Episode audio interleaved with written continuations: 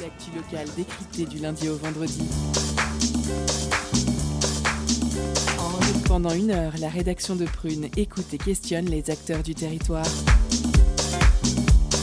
Curiosité, c'est sur Prune 92 FM de 18h à 19h. Et ça commence maintenant.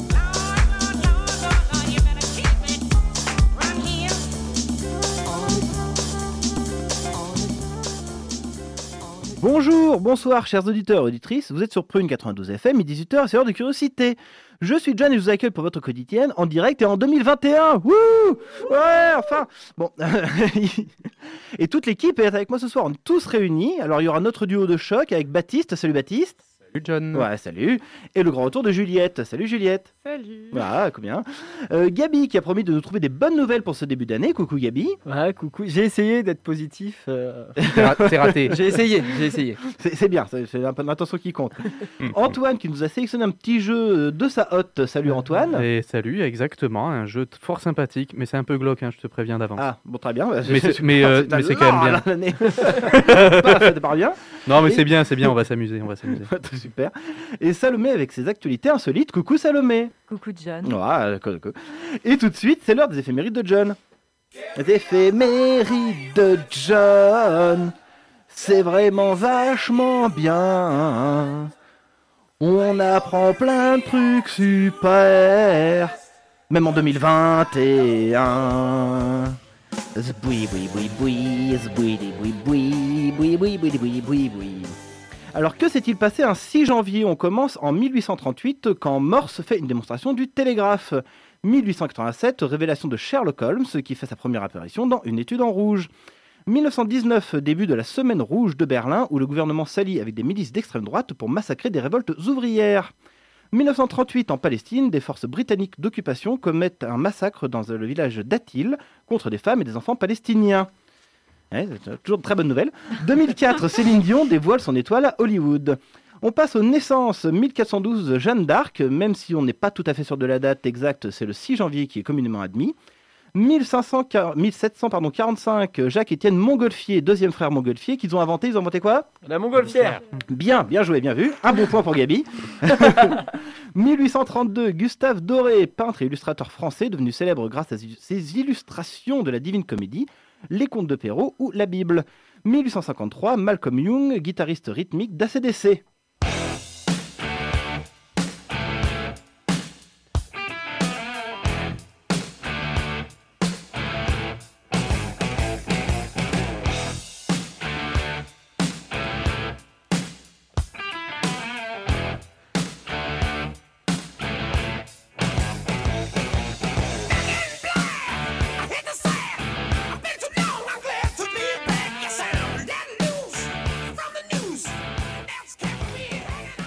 Fait du bien.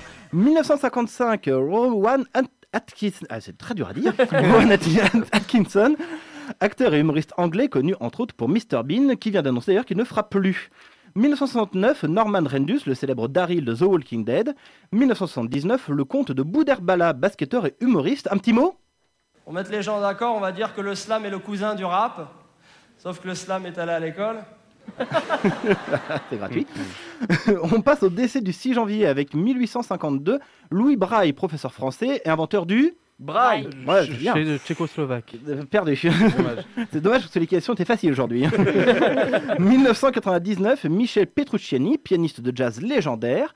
2006, Lou Rawls, chanteur de blues, jazz et soul. Regarde ça comme ça fait du bien.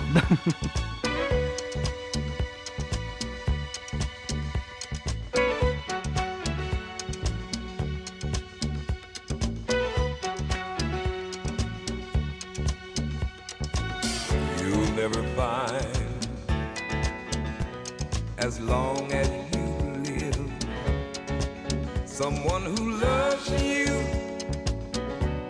tender like I do. Et 2009, Ron Ashton, guitariste de Iggy and the Stooges.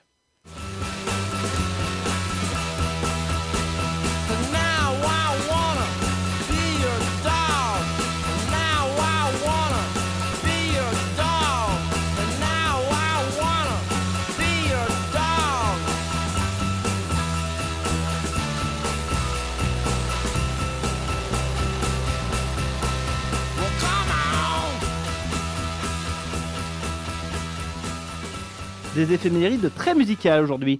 Et on ne va pas en rester là puisque c'est l'info classique avec ce soir, né à Cologne le 6 janvier 1836, Max Bruhr, maître de l'harmonie, du contrepoint et de l'instrumentation.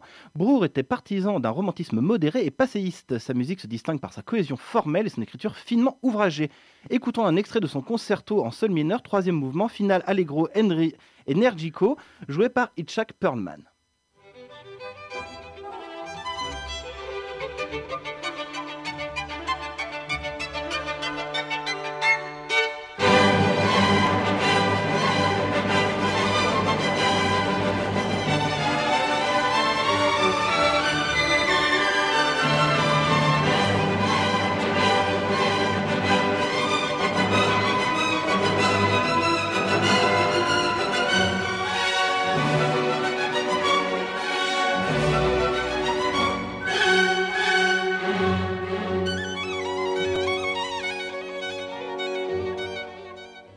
Il est grand temps de passer à notre sommaire et ce soir, entretien avec Jérôme Bretomé, président de Contact Loire-Atlantique, association qui a pour objectif de favoriser le dialogue entre les parents, les personnes LGBTQ+, leurs familles et amis.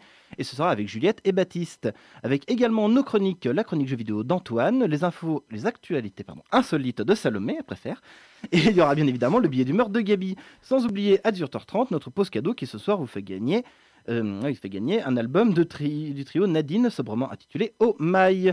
Mais tout de suite, c'est l'heure de notre entretien. C'est parti tout de suite sur Prune 92 FM. Culture, questions sociales et politiques, environnement, vie associative. On en parle maintenant dans l'entretien de curiosité.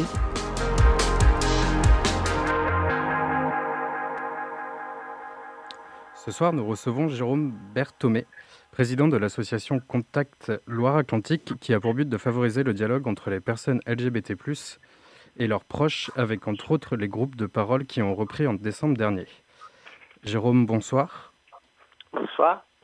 Euh, merci d'être avec nous sur Prune. Comment l'association Contact Loire-Atlantique vient en aide aux personnes de la communauté LGBTQIA+. Alors, elle vient en aide de plein de façons différentes. Déjà, euh, je vais même élargir. En fait, on, vient en aide, on accompagne les personnes LGBT et leur entourage. C'est vraiment le principe euh, de l'association d'élargir à l'entourage, la famille euh, au sens large. Donc, on, vous venez de le dire, on organise donc des groupes d'écoute de parole qui ont lieu une fois par mois à Nantes et plusieurs fois par an à Saint-Nazaire aussi. Et ça arrive aussi ponctuellement dans d'autres villes. Euh, le principe, c'est que toute personne peut venir sans avoir besoin de prévenir ou de s'inscrire avant, s'il est concerné de près ou de loin par des questions de, ou des situations euh, liées à l'orientation sexuelle euh, ou à l'identité de genre. Ensuite, on peut aussi recevoir les gens en rendez-vous individuel, si la formule du groupe ne leur correspond pas. On peut faire un suivi par mail également.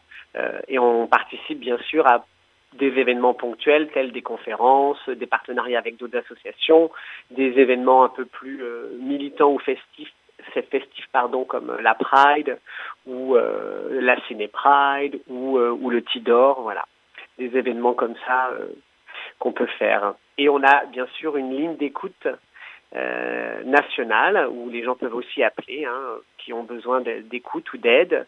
Et euh, donc ça, c'est aussi euh, une autre façon d'accompagner les gens. Voilà à peu près toutes les formules. Bonsoir Jérôme Berthomé. Le, le 19 décembre dernier, le groupe de parole faisait déjà son retour. Qui s'y est présenté et est-ce que est-ce que c'était des habitués, de, de nouveaux intéressés? Euh, alors c'était un peu particulier effectivement en décembre puisque euh, vous n'êtes pas sans savoir que les les décisions euh, politiques changent un peu tous les quatre matins Euh, et donc là on Oui. en fait un petit peu les frais Euh, c'est-à-dire que nous on bataille on a bataillé on va dire main dans la main avec la ville de Nantes je dois le reconnaître ça pour obtenir une dérogation pour que des associations comme la nôtre qui font de l'accompagnement à la personne ou de la prévention au suicide, par exemple, euh, puissent avoir une dérogation pour maintenir leur accompagnement en présentiel dans des locaux de la ville.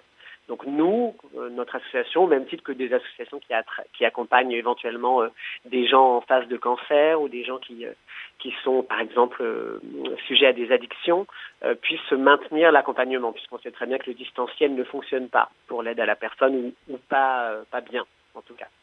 Donc nous, on a pu reprendre ça en décembre, mais à la, dernière minute, on a su, on a su la dérogation de la préfecture deux jours avant. Donc euh, après avoir d'abord annulé, on a dû faire une contre-communication pour dire que le groupe reprenait, et donc finalement, on a eu très peu de gens. Donc si vous voulez, il y a eu uniquement deux ou trois personnes qui sont venues en décembre. Ça peut arriver, hein. Comme le principe, c'est que le- on ne sait jamais à l'avance qui y aura. Il peut y avoir trois personnes, comme il peut y avoir 15 personnes. Hein, c'est euh, c'est très variant, euh, sachant qu'il y a des habitués, c'est-à-dire des gens qui viennent euh, soit à chaque fois, soit régulièrement, euh, ou des gens qui viennent euh, une fois et qu'on ne revient qu'on ne revoit jamais. Euh, mais je peux dire que systématiquement, il y a toujours au moins une personne nouvelle, si ce n'est deux, ou alors une personne qui est très récente, c'est-à-dire qui n'est venue qu'une seule fois. Euh, voilà, c'est assez. On a régulièrement des nouvelles personnes. Le besoin est constant en tout cas. Quelles sont les six autres associations autorisées à rouvrir leur groupe de parole avec vous? Et Je n'ai malheureusement pas les noms. Euh, comme je vous dis, je sais qu'il y a une association qui accompagne des femmes qui, ont, qui sont en phase de cancer du sein ou d'après cancer. Il y a une, association qui accompagne euh, des addictions de la drogue et des addictions d'alcool. Euh, je, ne saurais vous dire lesquelles. Je suis désolé, il faudrait demander ça à la ville de Nantes, à la mission égalité ou à la, la, la vie associative. Voilà.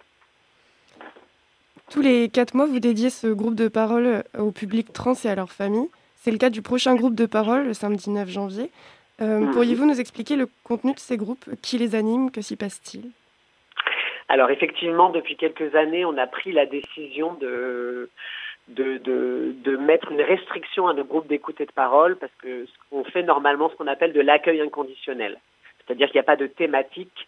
Tout, euh, bien, sûr, ça doit, c'est en lien avec l'orientation sexuelle et l'identité de genre au sein de la famille, mais euh, on ne cible pas des publics en particulier euh, en termes d'âge, de situation ou de profil. Mais on s'est rendu compte euh, au fur et à mesure que euh, quand il s'agit de transidentité, il y a un besoin profond des familles, euh, que ce soit l'entourage, les parents ou la personne trans elle-même ou en questionnement, il y a un besoin d'intimité pour se retrouver et pouvoir poser des questions entre soi.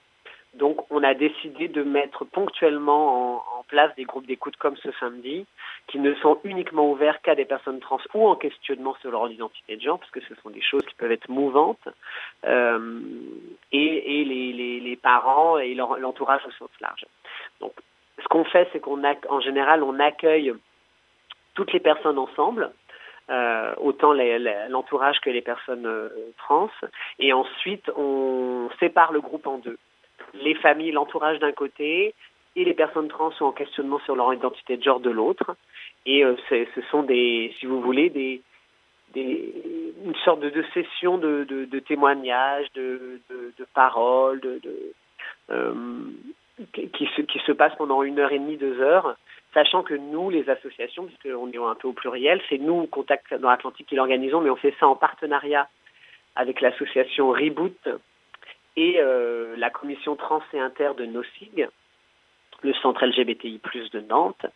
Euh, et donc, il y a deux animateurs ou un dans chaque groupe qui est juste là, si vous voulez, pour poser un cadre, pour faire en sorte que la, la parole circule bien, que toutes les choses ont bien été comprises ou entendues, euh, qu'il n'y a pas de, forcément d'histoire sur lequel personnel sur lequel on s'attarde trop, qu'il n'y ait pas de violence, bien sûr, de propos euh, irrespectueux, mais euh, l'idée est vraiment que ce soit les gens qui puissent parler comme ils le souhaitent.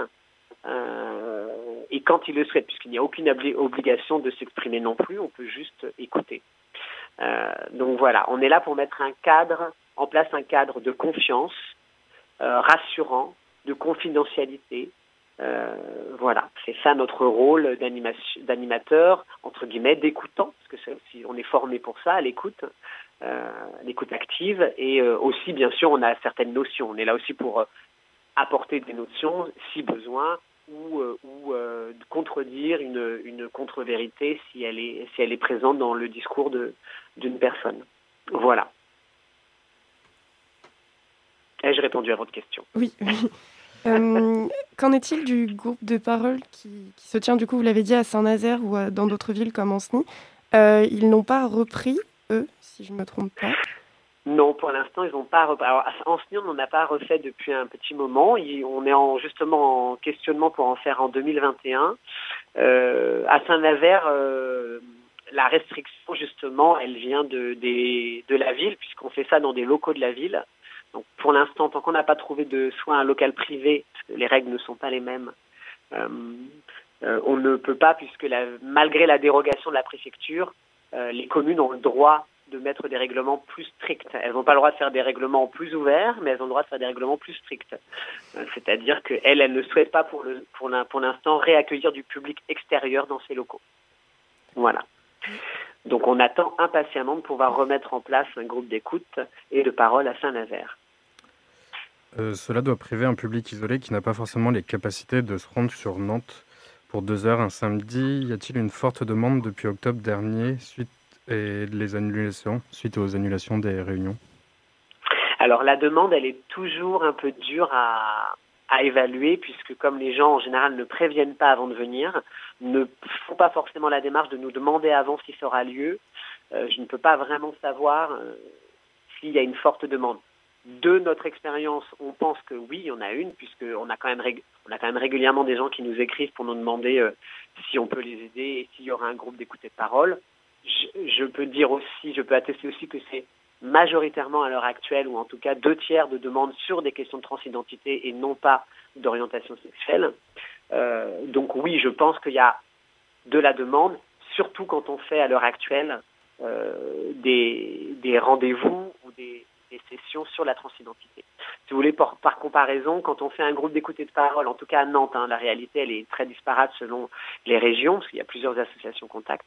Euh, à Nantes, quand on fait un groupe d'écoute et de parole, on va dire généraliste, autant sur les orientations sexuelles que sur l'identité de genre, on a en moyenne une dizaine, une douzaine de personnes qui viennent, euh, en moyenne, hein, je dis bien. Et puis quand on fait un groupe d'écoute et de parole sur la transidentité, on a très souvent, on peut très souvent arriver jusqu'à 30 personnes. Donc c'est qu'il y a de la demande. Et à chaque fois, il y a des personnes nouvelles. Ok, Super, merci beaucoup euh, Jérôme Bretomé. On vous retrouve juste après une pause musicale sur Prune 92 FM. Soft, worn as I wanted to, confused as I. Oh, she's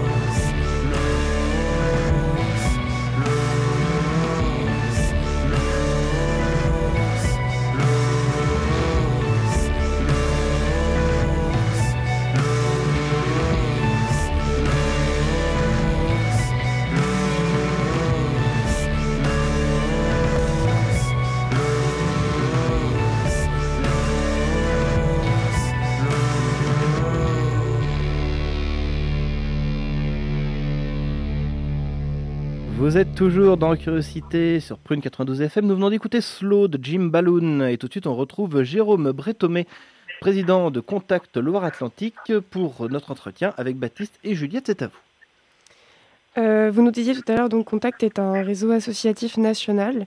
Euh, Connaissez-vous le sort actuel des autres départements en France de l'activité des autres associations? Euh, cette, autori- cette autorisation préfectorale est-elle du coup marginale? Vous avez dit que c'était le résultat d'un dialogue avec, euh, avec euh, les autorités et la ville de Nantes. Ou est-ce aussi une, décision nationale? Alors, com- comme son nom l'indique, qui dit arrêté préfectoral dit que ça dépend de chaque préfecture, donc il faut faire une demande ou en tout cas euh, ça relève d'une décision territoriale à chaque fois. Donc non, c'est pas une décision nationale. Et puis chaque chaque contact a une réalité différente. C'est-à-dire qu'en fait, la dérogation ne vaut que si on dépend d'un local ou d'un équipement public qui accueille du public extérieur. Où là, on est obligé d'avoir une demande, on est obligé de faire une demande, on ne peut pas prendre la décision nous-mêmes. S'agissant de locaux privatifs, si par exemple euh, nous louons euh, des locaux privatifs ou si nous possédons des locaux euh, privatifs dans certaines régions, eh bien ça c'est une décision qui relève du conseil d'administration de chaque association qui doit bien sûr quand même respecter les mesures barrières et la limite de l'accueil public. Voilà. L'idée du groupe de parole en distanciel, en visio ou en conférence téléphonique vous est-elle venue? Quels en seraient les bénéfices et les limites? Alors bien sûr qu'on a pensé à ça. Euh, certains l'ont testé dans certaines régions. Euh, on a, nous, on a mis en place tous les outils nationalement pour pouvoir euh, proposer ça à toutes les associations. Il y en a une vingtaine en, France, Contact. Euh, et certains ont- l'ont testé. Euh, c'est plus ou moins probant selon les régions. Enfin, il y en a assez peu qui l'ont testé. Hein. Euh, certaines trouvent que ça fonctionne puisqu'il y a tellement peu de maillage associatif là où ils sont situés que c'est toujours ça de prix, j'ai envie de dire. C'est vrai que c'était pas la même réalité qu'on soit euh, à Nantes, dans une grande ville ou dans une autre région euh, en campagne où il n'y a pas d'autres relais associatifs que, notre association. Donc, euh, mais c'est pas très probant. Comme je vous disais, euh, l'accompagnement à la personne, il y a un vrai besoin de contact humain euh, qui se fait. La visio, c'est plus compliqué puisque soit on rentre dans l'intimité de la personne, on voit son intérieur, soit elle, est donc masquée ou elle est, ou elle n'est pas visible. Donc, c'est assez compliqué.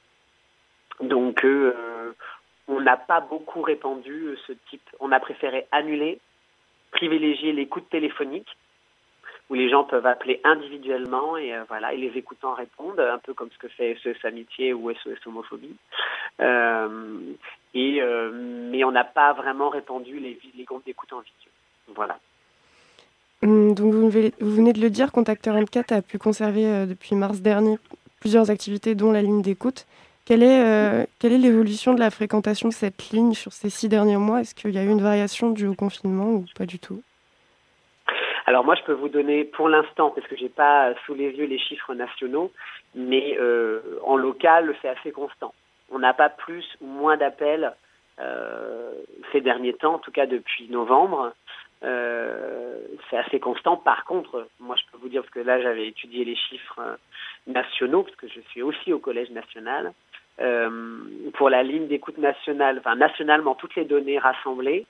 Euh, sur le premier confinement, on a eu effectivement un bond en avril et mai d'appels euh, de personnes voilà, isolées qui avaient besoin qu'on les accompagne, qu'on les écoute du moins. Oui, oui, on a triplé les appels, oui.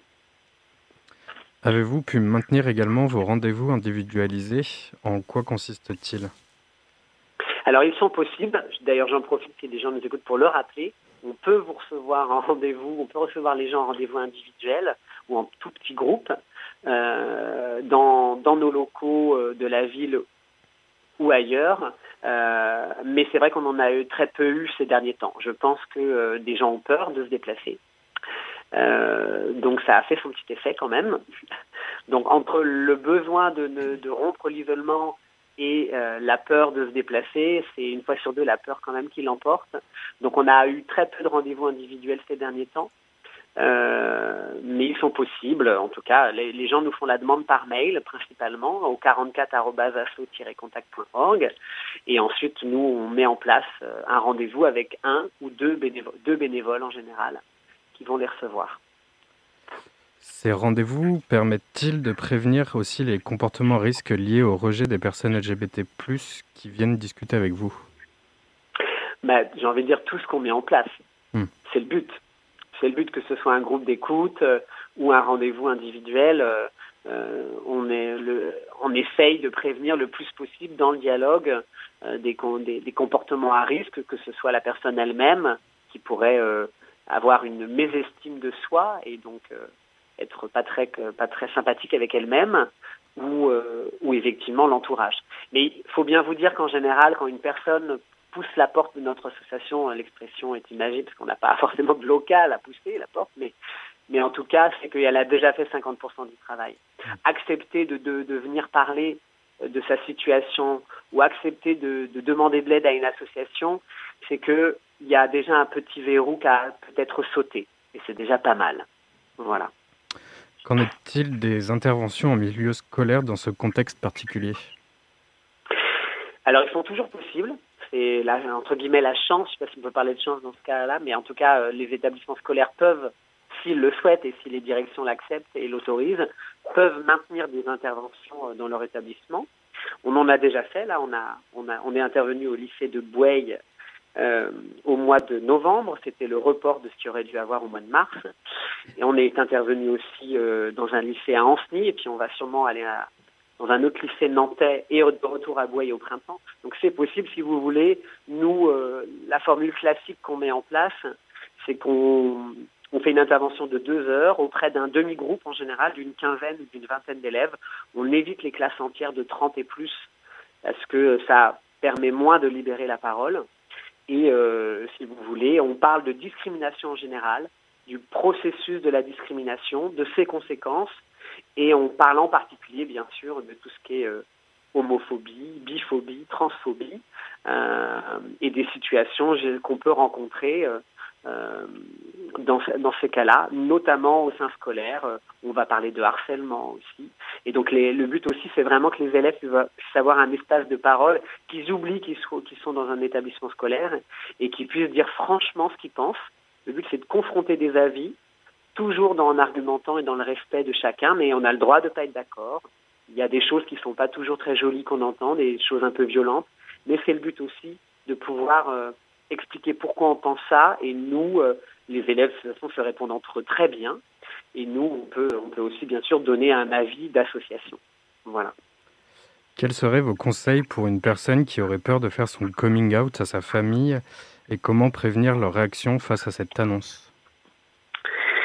Euh, alors, comment dire? Euh, Il n'y a pas de formule toute faite pour un coming out, puisque c'est propre à la situation de chaque famille. Euh, ce que je peux dire, c'est que la plupart du temps, euh, quand on quand on hésite, euh, c'est que euh, il y a une part de possible. C'est un peu peut-être contradictoire ce que je dis, mais mais c'est que ça se passe souvent plus mieux que ce qu'on pourrait penser. Et donc prévoir les réactions, c'est de toute façon peine perdue parce que c'est impossible à savoir. Donc moi, je- j'encourage, si en tout cas la personne a besoin de passer par cette, euh, cette étape de vérité au grand jour auprès des gens qui lui sont proches, alors il faut qu'elle le fasse, euh, si elle le ressent ce besoin. Euh, qu'elle mette en place un cadre, en tout cas dans lequel elle se sent en sécurité, c'est-à-dire qu'effectivement, il faut peut-être, si ça se passe mal ou s'il y a trop d'émotions, pouvoir éventuellement couper court à la situation, c'est-à-dire qu'il faut pouvoir soit s'isoler à un moment donné, soit avoir une personne de confiance qu'on peut aller voir ensuite, chez qui on peut se réfugier ou qu'on peut appeler. Euh, ne pas forcément être seul, peut-être se faire accompagner de quelqu'un en qui on a vraiment confiance, qui sera juste là au cas où. Euh, voilà. Et ça, c'est de mettre en place un cadre sécurisant dans tous les sens du terme, le plus possible rassurant, en tout cas, on va dire. Et puis effectivement, euh, si on est face à une, si on sent que son entourage est farouchement, on va dire, homophobe ou transphobe ou biphobe, à, parce qu'il y a plein d'indices qui nous le laissent penser, euh, et qu'on se sent fragile pour affronter ces paroles violentes, puisque des fois, ça passe par là avant, un, avant une reconstruction ou un cheminement plus positif. Nous, on reçoit plein de familles qui, étaient à la, qui ont d'abord eu un rejet ou une réaction homophobe ou transphobe, qui ensuite ont cheminé vers l'acceptation. Mais encore faut-il que la personne LGBT soit capable de, survivre, entre guillemets, à cette phase où ils vont entendre les choses violentes. Si on se sent trop fragile pour entendre ça et ne pas se sentir suffisamment fort pour euh, encaisser ou argumenter ou répondre, alors il faut attendre un petit peu. Il faut toujours se sentir déjà soi-même, euh, comment dire, euh, en phase ou en tout cas à l'aise avec sa propre homosexualité, sa propre bisexualité ou sa propre transidentité pour pouvoir faire un coming out. Si on n'est soi-même pas à l'aise avec cet état de fait, alors il faut peut-être cheminer déjà soi-même. C'est euh, la première étape, et c'est souvent la pire homophobie d'ailleurs, ce qu'on appelle l'homophobie intériorisée, c'est-à-dire la mésestime de soi, ne pas s'accepter soi-même. Et c'est la première étape. Très bien, merci, merci beaucoup Jérôme Bretomé. Malheureusement, euh, nous arrivons à la fin de cet entretien, nous allons devoir vous, vous laisser. Oui, peut-être un dernier mot Juliette? Je veux juste préciser deux, trois informations sur la ligne d'écoute euh, qui est gratuite depuis un poste fixe. C'est le 08 05 69 64 64. Et du coup, les groupes de parole euh, tous les deuxièmes samedis du mois le, à 18h au 39 rue Félix Thomas. C'est ça, le pôle associatif Toujours, Félix. ce n'est pas toujours le deuxième samedi. Ah, ce n'est pas Mais toujours le deuxième samedi. Pas toujours. Regardez l'agenda sur le site internet. Voilà, je disais justement, il y a un site internet asso-contact.org, la page Facebook Contact Loire-Atlantique et sinon par mail au 44 asso-contact.org. C'est bien cela? Parfaitement. Ben, mer- merci beaucoup, merci beaucoup Jérôme Bretomé encore une fois d'être d'avoir répondu à nos questions. En deuxième partie d'émission, euh, nous aurons ben, toutes nos chroniques, hein, Salomé avec ses actus insolites, l'info euh, jeux vidéo avec, euh, avec Antoine et le billet d'humeur de Gabi, tout de suite après euh, une pause musicale sur Prune 92 FM.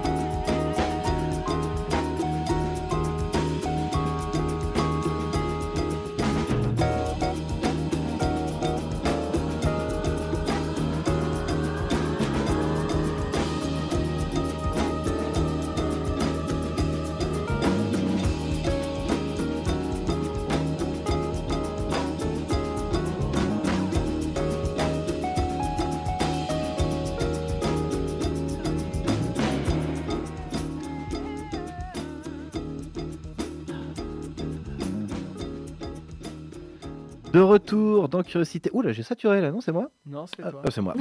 Je- Vous êtes toujours dans Curiosité sur Prune 92 FM. Nous venons d'écouter Little Bird de Ghost Funk Orchestra. Et tout de suite, il est temps de passer un peu à de l'insolite, de l'actualité, de l'actualité insolite. Salomé.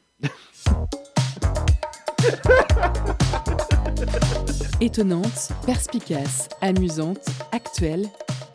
Les chroniques de curiosité.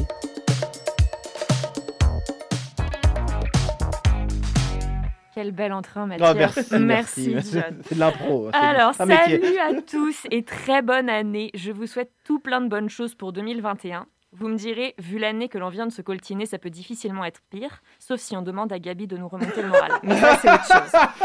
En tout cas, moi, pour illuminer cette année à venir, je suis prête à vous divertir. Un divertissement un peu insolite, mais divertissement quand même. Notre thématique du jour concerne les manières de réagir, voire de protester, gentiment quand même, face à la Covid-19. On part d'abord en Slovénie et on va parler de cyclisme. Je ne sais pas si vous avez un peu suivi les actualités sportives euh, slovènes cette année. Pour ceux qui ne l'auraient pas fait, je suis ravie de vous apprendre que le gagnant du jour, euh, que le gagnant pardon du Tour de France est slovène. Il s'agit de Tadej Pogacar. Les habitants de ce pays se sont aussi illustrés lors de la course Liège-Bastogne-Liège ou encore de la Vuelta, nom qui me fait toujours penser à la Bunta dans Star Wars, mais ça n'a rien à voir. En bref, les Slovènes sont fiers de leurs coureurs cyclistes et pour le prouver, la déco des fêtes de fin d'année a été un peu modifiée. De quoi réconforter les cœurs des habitants durement touchés par la deuxième vague de Covid. Ainsi, cette année, les décos sont des vélos, accrochés à des balcons, posés sur des murets ou en vitrine de magasins et surtout parés de lumière. C'est quand même les fêtes de fin d'année, mince. Les vélos ont envahi l'ouest de la Slovénie, province la plus adepte du cyclisme. Mais attention, je vous jure, ce n'est pas une simple lubie de 2-3 habitants pour se rendre intéressant, ça va plus loin que ça. Pour preuve, un concours a même été organisé pour récompenser les 10 plus beaux vélos. Cette opération, c'est l'occasion pour certains de promouvoir le tourisme dans leur région et de ne pas sombrer dans la dépression du coronavirus. Pour d'autres, c'est même un symbole de résistance. Une référence aux manifestations cyclistes organisées ces derniers mois dans les grandes villes du pays pour protester contre la gestion de la crise sanitaire. C'est en tout cas intrigant. Peut-être assez pour nous inciter à voyager en Slovénie, pays qui gagne à être connu à mon humble avis. Allons maintenant en Allemagne, ou plutôt dans le ciel allemand. Connaissez-vous cette tendance qu'ont certains à dessiner avec leurs itinéraires? Genre, tu prépares un trajet pour ton entraînement au prochain marathon, et lorsque l'on dessine ton trajet sur une carte, on se rend compte qu'il représente quelque chose. Par exemple, tu dessines un éléphant en faisant ton jogging à Nantes, ou une tour Eiffel lors de ton tour de vélo à Paris. Récemment, un pilote a dessiné un cœur dans l'océan Atlantique à côté du Portugal. C'était pour signifier son amour à la 380 qu'il pilotait et dont c'était le dernier vol. C'est une pratique que je vois de temps en temps. C'est mignon, hein C'est très Ouais. mignon. C'est une pratique que je vois de temps en temps apparaître dans mon fil d'actualité et j'en ai vu une aujourd'hui plutôt pas mal. Vous n'êtes probablement pas sans savoir que la campagne de vaccination contre l'épidémie dont on va essayer de moins prononcer le nom en 2021 a commencé il y a quelques jours chez notre voisin européen. Et certains ont décidé d'être inventifs pour inciter les gens à aller se faire vacciner. C'est notamment le cas de Samy Kramer, jeune pilote amateur de 20 ans. La veille de Noël, il décide de s'envoler dans son petit biplace près du lac de Constance. Euh, 1h40 plus tard, 280 km au tableau de bord et un étudiant fier de son coup, nous découvrons avec stupéfaction sur Flight Radar que le trajet choisi dessine une seringue dans le ciel. Samy Kramer déclarera plus tard qu'il voulait simplement donner matière à réfléchir euh, pour quand le vaccin arriverait. La seringue est plutôt bien faite, mais après calmez-vous, hein, c'est pas du Van Gogh non plus. Une initiative intéressante cependant. Je ne sais pas si les trajets publiés sur Flight Radar ont une si grande visibilité que ça. Une initiative intéressante donc, mais peut-être un peu limitée en termes d'impact, ce qui est probablement moins le cas de la dernière info que je voulais partager avec vous ce soir. Pour cette dernière, nous partons à Prague, capitale de la République tchèque. Confronté à un nouveau pic des contaminations de Covid, comme à peu près dans toute l'Europe, le gouvernement tchèque a fermé les restaurants, les pubs, les bars peu avant Noël et seulement autorisé la vente de plats à emporter. Très mécontents face à cette mesure, ses habitants ont trouvé une sympathique manière de manifester leur mécontentement. Sur près d'un kilomètre entre le centre historique et le siège du gouvernement, des chopes de bière ont été posées sur le sol avec des bougies allumées à l'intérieur. C'est avec cette chaîne de pintes que les restaurateurs et les propriétaires de pubs de Prague ont choisi dimanche dernier de protester contre les restrictions anti-Covid décidées par le gouvernement. Cette action devient d'ailleurs tout à fait compréhensible lorsque l'on sait que la République tchèque est connue pour avoir la plus forte consommation de bière par habitant au monde. D'une manière générale, ça nous rappelle que l'on rêve tous d'une bonne bière dans un bar. Oh on vache. croise les doigts pour que 2021 voit ce souhait se réaliser de manière durable. Et sur ce, moi je vous dis à la prochaine. Merci beaucoup Salomé d'avoir rappeler que j'ai envie d'une bière. C'est pas sympa du tout. Merci Bientôt, beaucoup. bientôt. Salomé. bientôt, bientôt. Merci Salomé pour ces actualités insolites. En dernière partie, il y aura bien sûr la chronique d'Antoine et les billets d'humeur de Gabi. Et avant ça, tout de suite, c'est l'heure de la pause cadeau. Concerts, spectacles, cinéma. Tout de suite, Prune comble ta soif de culture avec la pause cadeau.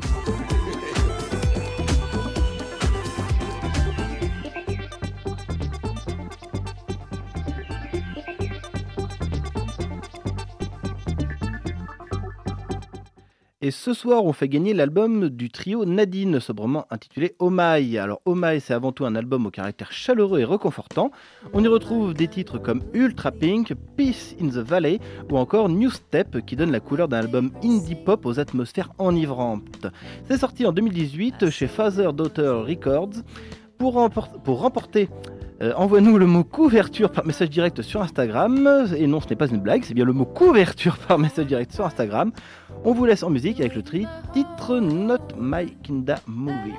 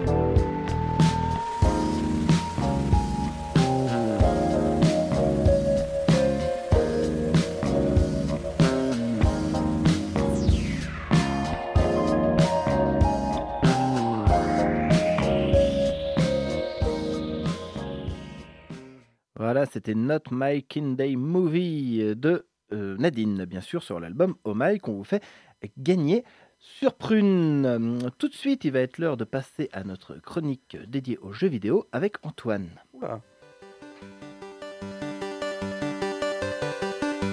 Hardcore Gaming. Le coup de cœur vidéoludique d'Antoine. C'est dans Curiosité, le mercredi, sur Prune 92 FM. Dans cette chronique, Antoine, tu décortiques un jeu vidéo qui t'a marqué, peu importe sa date de sortie, sa durée ou son genre, et aujourd'hui on inspecte un bateau. On inspecte un bateau, mais pas n'importe lequel. Nous sommes en octobre 1807 et l'Obradine, un bateau commercial anglais, est réapparu cinq ans après qu'on ait perdu sa trace. Mais à son bord, personne pour nous raconter ce qui s'est passé, si ce n'est quelques squelettes. Donc nous, nous sommes un agent d'assurance, nous grimpons à son bord afin ben, de comprendre ce qui est arrivé à l'Obradine, c'est-à-dire déterminer les responsabilités de chacun des 60 passagers, du matelot au capitaine en passant par tous les grades possibles, afin bien de dédommager correctement leur famille selon ben, si s'ils sont responsables ou pas. Pour cela, nous avons une sorte de montre spéciale placée à côté d'un cadavre. Elle permet d'écouter ce que le mort a entendu quelques secondes avant son dernier souffle et surtout d'être téléporté à l'instant précis de son décès. On a alors la, situation du bateau gelée dans ce moment macabre et on peut bien explorer le navire libre- librement afin de collecter des, des indices pour comprendre ce qui s'est passé. Et donc bien chaque saut dans le temps nous fait découvrir un nouveau cadavre et donc on remonte ainsi le fil des péripéties du navire.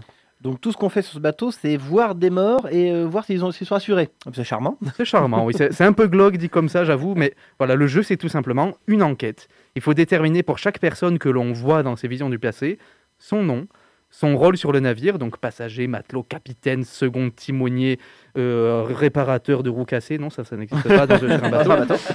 Donc, faut, et donc, il faut déterminer donc, son nom, son rôle, comment elle est morte, noyée, écrasée, poignardée, intoxiquée. Les possibilités sont très nombreuses. Et éventuellement, si elle a été tuée, eh bien, le nom de son meurtrier. Donc pour ça, il va falloir réfléchir, observer et faire des déductions logiques. Qui était dans la soute? Avec qui? Qu'est-ce que cela implique? Si lui, il était dans la soute, ça veut dire qu'il n'a pas pu mourir sur le pont et ainsi de suite. Voilà, c'est les questions qu'il va falloir se, se poser. Et donc pour aider, dès que dès qu'on a découvert trois funestes destins, eh bien le jeu valide ces trois. Il nous dit c'est bon, tu- ces trois-là sont bons. Donc euh, dans une chronique euh, récente, j'avais parlé d'Outer Wilds comme étant mon gros coup de cœur de 2019. Bon ben là, c'est celui de 2018, tout simplement.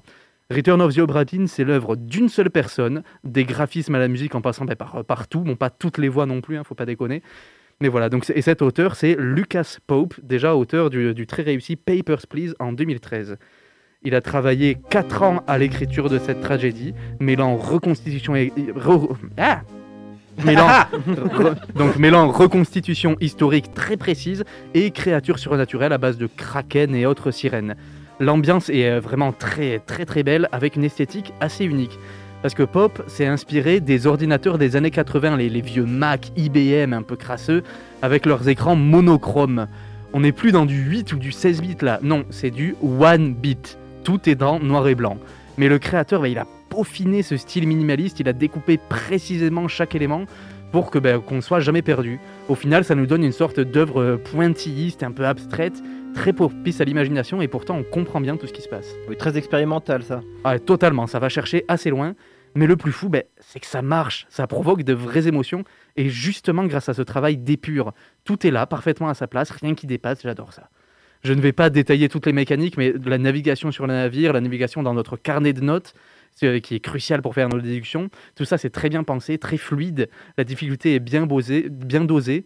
On, va beaucoup réfléchir, mais ça ne va jamais trop briser le rythme. Et surtout, ben, en plus de l'e- de l'esthétique impeccable, la narration est excellente. Parce qu'avec cet équipage constitué de multiples nationalités avec, et de multiples couches sociales, bien, l'Obradine opère comme un modèle réduit de société.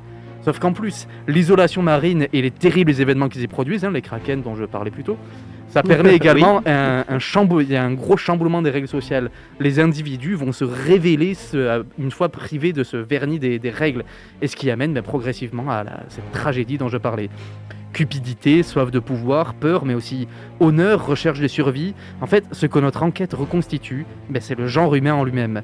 Malgré ce cadre éloigné du nôtre avec ce bateau au 19e siècle, le jeu saisit parfaitement ce qui fait la profondeur de l'être humain et nous le présente d'une façon quasi clinique, très détachée, sans porter de jugement.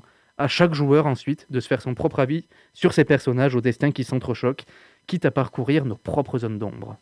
Merci beaucoup Antoine. Return of the Obra Dinn de Lucas Pop, sorti en 2018, euh, disponible sur PC, Mac, PlayStation 4, Xbox One et Switch pour moins de 20 euros. Le jeu se finit en une dizaine d'heures. Merci, bah, je vais me pencher sur ça, je ne connaissais pas, je, je- je- je m'y pencherai. Merci beaucoup Antoine. Avec plaisir. Il est... je, t'en prie. Vraiment, ma- magnifique jeu. Mm, Très, très, très beau jeu. Eh bien, parfait, parfait. Euh, nous arrivons bientôt euh, au terme de notre émission, mais avant ça, vous l'attendez tous, hein, ça y est, ça arrive, hein, cachez-vous, c'est l'heure du billet d'humeur de Gabi. Où avez-vous appris à dire autant de conneries? Deux ans de télé. C'est du journalisme total. Bonjour à tous, j'espère que vous avez tous passé de bonnes fêtes de fin d'année, que vous avez pu vous ressourcer et que vous êtes prêts, euh, tout comme moi, à attaquer cette nouvelle année qui se présente. ça, part bien, c'est louche. Et franchement, moi, cette année, je l'attends de pied ferme. Je me suis même dit pendant les vacances que ce serait pas mal de faire des chroniques un peu plus positives, vous donner de l'actu qui, qui vous donne le sourire, quoi. Je vous jure, hein, 2021, dans ma tête, ce serait sous le signe de la positivité. Puis merde, je me dis à ce moment-là, ce soir, c'est le réveillon de Noël, il ne peut y avoir que des bonnes nouvelles. Que nenni À Calais, à Calais, en ce petit matin du 24 décembre, deux gentils petits gendarmes mobiles sont allés faire le tour des différents campements de migrants. Évidemment, ce n'est pas pour leur offrir gracieusement des chocolats de Noël, non. C'est tout simplement pour les expulser. Ah, j'ai dit pour leur offrir des marrons. J'ai pas, j'ai pas ta poésie, malheureusement. Ces centaines de personnes euh, qui survivent dans le froid et dans des conditions de vie désastreuses malgré le travail extraordinaire des associations, euh, eh ces exilés n'ont même pas le temps de prendre leurs affaires. Ils sont chassés avec une violence désormais bien connue des forces de l'ordre. Leurs tentes sont déchirées à grands coups de couteau.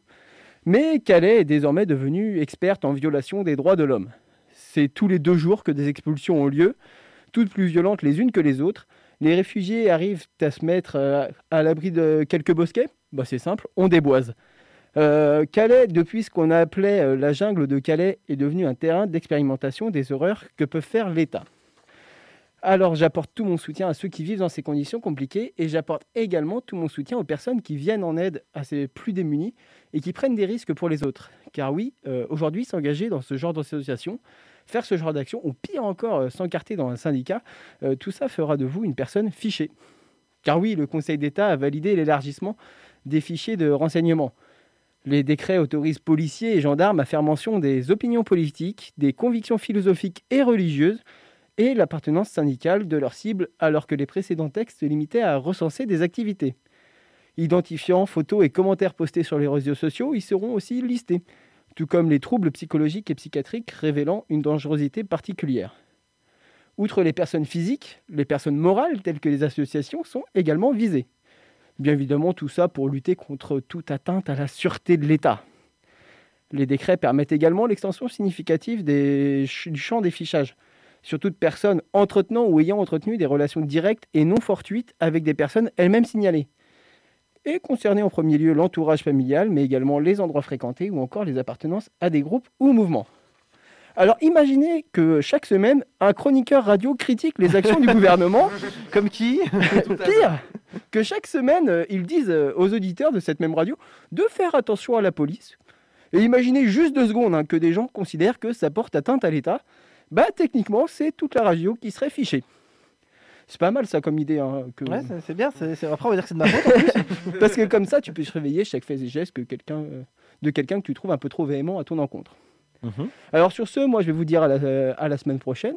Promis, je vais essayer d'être plus positif. Comme à chaque fois, prenez soin de vous. Désolé à tous mes camarades pour le fichage, mais faites attention à la police. Ah, et j'ai failli oublier, euh, mais même en 2021, je crois qu'on n'a pas le droit de dire Darmanin sale violeur. ah, j'allais le dire. Ah, zut. Euh, ben, merci euh, Gabi, je crois. hein, je, je- bon. En tout cas, si les flics débarquent chez moi, je, je te balance direct. hein, je dirais que c'est toute ta faute. Donc profitons-en pour faire de la radio avant que ce soit Il interdit. il faut dire que ces propos ne représentent pas euh, l'association. euh, Ah oui, c'est ça, oui, non, c'est ça. Ses propos n'engagent que lui et Prune se, voilà, se, se désengage entièrement de. Voilà, moi aussi, hein, bien sûr, hein, je ne suis pas du tout d'accord avec ce que, ce que dit cet énergumène euh, islamo-bobo-gauchiste. C'est euh, important d'entendre ce qu'a à dire une certaine frange de la population. c'est ça, c'est ça, c'est ça. C'est pour, pour un espoir de, de devoir. bon, bah, merci, euh, Gabi. Euh, nous arrivons au terme de notre émission. Alors merci à Jérôme Bretomé, président de Contact Loire-Atlantique, d'avoir répondu à nos questions. Je rappelle que vous pouvez retrouver sur leur site asso-contact.org, sur leur page Facebook Contact Loire-Atlantique, par mail 44-asso-contact.org et sinon directement au pôle associatif Félix Thomas au 39 rue Félix Thomas à Nantes. Merci à toute l'équipe d'avoir été là tous présents. Merci, je, je- je vous aime fort, Hein, sauf Gabi. Merci, chers auditrices et auditeurs, de nous avoir écoutés. Vous retrouvez Curiosité dès demain à 18h. Quant à nous, on se retrouve mercredi prochain. Et en attendant, vous pouvez écouter toutes nos émissions sur notre site www.prune.net. Juste après ce Labo des Savoirs et ce soir, la transcription au format audio de la visioconférence organisée par le laboratoire Sirène euh, qui a eu lieu le 10 décembre dernier sur la vulgarisation scientifique. Alors, quelle place aujourd'hui pour la vulgarisation? Quel impact sur les jeunes scientifiques et leur formation? Des questions auxquelles répondront le Labo des Savoirs et leurs invités. Alors, restez sur Prune 92 FM et à la prochaine.